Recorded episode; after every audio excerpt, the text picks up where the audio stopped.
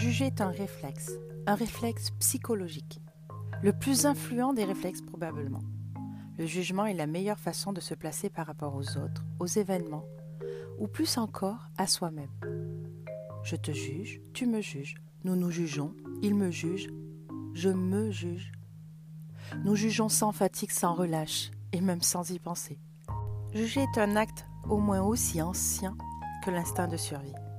Et oui, pour survivre, il me faut évaluer une situation, un homme ou une femme, un animal ou un fruit, une pomme peut-être, qui se propose à moi. Juger peut être perçu comme un acte crucial si l'on veut vivre vieux et en bonne santé. Mais comme bon nombre d'instincts de base, la pertinence de nos jours, tout au moins pour nos civilisations confortables, est moindre. Ce réflexe inscrit depuis des générations peut devenir embarrassant, voire nocif par abus d'usage et surtout marié à des sentiments ou à une morale quelconque.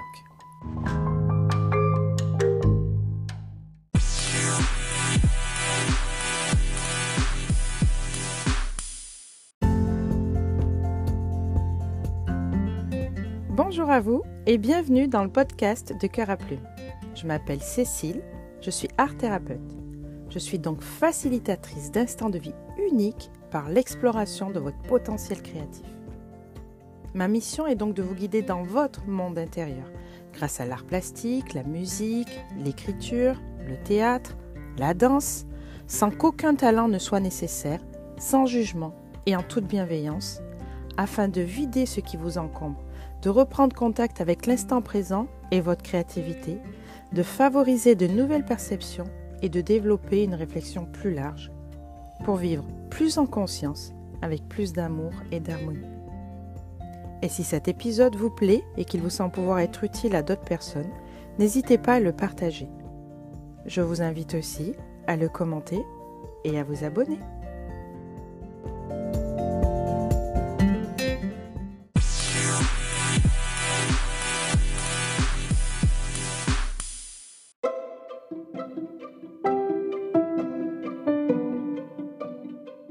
Nos jugements parlent de nous. Le jugement des autres est partout dans la vie quotidienne. Lorsqu'on se moque, lorsque l'on cancane sur une amie le soir au téléphone, lorsque l'on compare deux collègues ou même ses propres enfants.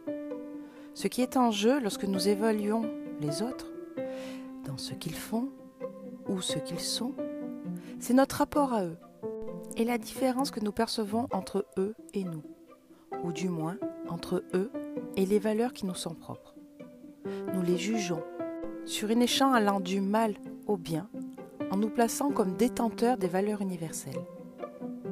Cela signifie que nous nous supposons supérieurs à eux, par principe, puisque nous nous autorisons un point de vue sur eux. Cela veut également dire que nous avons adopté un certain système de valeurs que nous ne nous contentons pas d'appliquer à nous seuls, mais que nous infligeons aux autres, niant leur individualité et les bonnes raisons qui motivent leur comportement. Notre grille de lecture d'autrui, c'est notre propre histoire qui la façonne. Ainsi, par exemple, si nous nourrissons une sainte horreur des bavards, n'est-ce pas simplement parce que nous sommes pétris d'une culture familiale où l'incommunicabilité est reine Et pour autant, est-ce une valeur universelle? Cela nous a-t-il toujours rendus heureux? Peut-être que, finalement, cette voisine toujours prête à nous entretenir du temps qu'il fait ou de son humeur du moment nous apportera bien plus par son caractère différent du nôtre que nous l'avions jamais espéré. Nos jugements ne nous rendent pas meilleurs. Juger les autres nous occupe. C'était même l'activité favorite et principale de certains villageois du temps jadis. Est-ce si loin? Ces jugements, stériles au fond, puisqu'ils ne mènent à aucun progrès, nous occupent tant qu'ils peuvent nous empêcher de nous consacrer à l'essentiel. Tels des pensées parasites, ils nous occupent l'esprit et nous empêchent de saisir pleinement l'existence, de jouir du moment présent, d'écouter autrui dans sa différence et sa richesse. Souvent, il semble même que le jugement d'autrui soit en fait une manifestation de notre peur. Peur de l'inconnu d'abord. Peur de ce qui est différent ensuite. Mais le jugement d'autrui peut aussi participer à la construction d'un moi d'opposition celui-ci n'existe que par sa différence avec les autres et le monde qui l'entoure. Dans ce cas, le jugement découle d'un manque d'estime et de confiance en soi. En effet, quel besoin d'affirmer sa supériorité sur l'autre quand le simple fait d'être au monde et de savoir pourquoi nous sommes là, quelle est notre légitimité, devrait suffire. Renverser les réflexes de jugement, c'est, avant de tenter de voir l'autre différemment, essayer de faire taire les voix du jugement qui agitent notre espace intérieur, provoquant de la jalousie, de la colère, de la peur, etc. Si nous acceptons l'autre tel qu'il est, comme un élément donné, cela nous permet non seulement d'atteindre le calme intérieur, mais aussi de devenir quelqu'un de meilleur, de plus bienveillant. C'est l'empathie qui rend humain. Pour faire taire ces voix parasites qui ne mènent à rien, il faut écouter l'autre, mais l'écouter vraiment. C'est ce que les psychologues appellent l'écoute active. Elle consiste à déceler les non-dits du discours de l'autre et à les formuler pour lui. L'écoute active fait partie de l'empathie. C'est une manière de tout mettre en œuvre pour comprendre les motivations de l'autre. Elle repose sur le principe que quelqu'un qui a agi comme il le fait a forcément ses propres bonnes raisons d'agir. C'est une preuve de confiance envers son prochain, une preuve d'ouverture de son espace intérieur. Par exemple, quelqu'un qui, selon nous, élèverait mal son enfant a peut-être subi des peurs, des événements dans sa vie de parent lui donnant des raisons d'agir ainsi.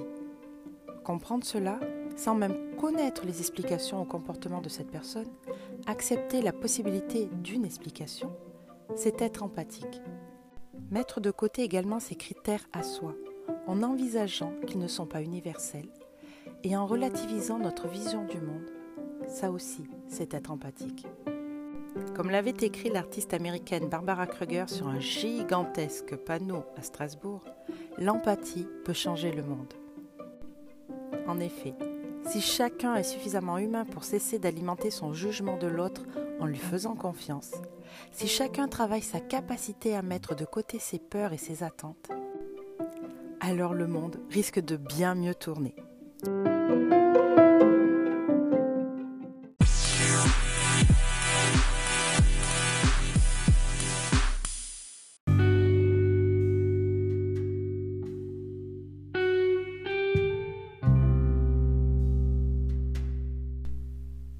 jugement des autres parle de toi, de ta grille d'évaluation des autres, donc de tes expériences passées, de tes peurs, de tes envies. Ton jugement est le prolongement de toi-même dans le monde, la marque que tu voudrais appliquer sur le monde qui t'entoure. C'est le principe qui anime le moi d'opposition qui se nourrit du jugement. Le jugement est inutile et négatif parce qu'il est ressassé, qu'il se nourrit de lui-même et repose sur ta seule perception et non sur la réalité. Il ne rend personne meilleur, ni celui qui juge, ni celui qui est jugé. Le seul effet du jugement de l'autre, ce sont les pensées parasites qui t'empêchent de te consacrer à l'essentiel, vivre pleinement avec les autres. Il est difficile de faire taire les voix parasites du jugement. Il faut écouter l'autre, l'écouter vraiment et entrer en empathie. L'empathie consiste à admettre que chacun a ses raisons, que ta grille de lecture de l'autre t'est propre et que tu ne détiens pas les valeurs universelles. L'empathie t'aide ainsi à faire le calme en toi. Et comme toujours, si tu le souhaites, si tu en as besoin, si tu ne sais pas par où commencer, je suis là pour t'accompagner à faire le premier petit pas pour apaiser ton âme à l'intérieur de toi.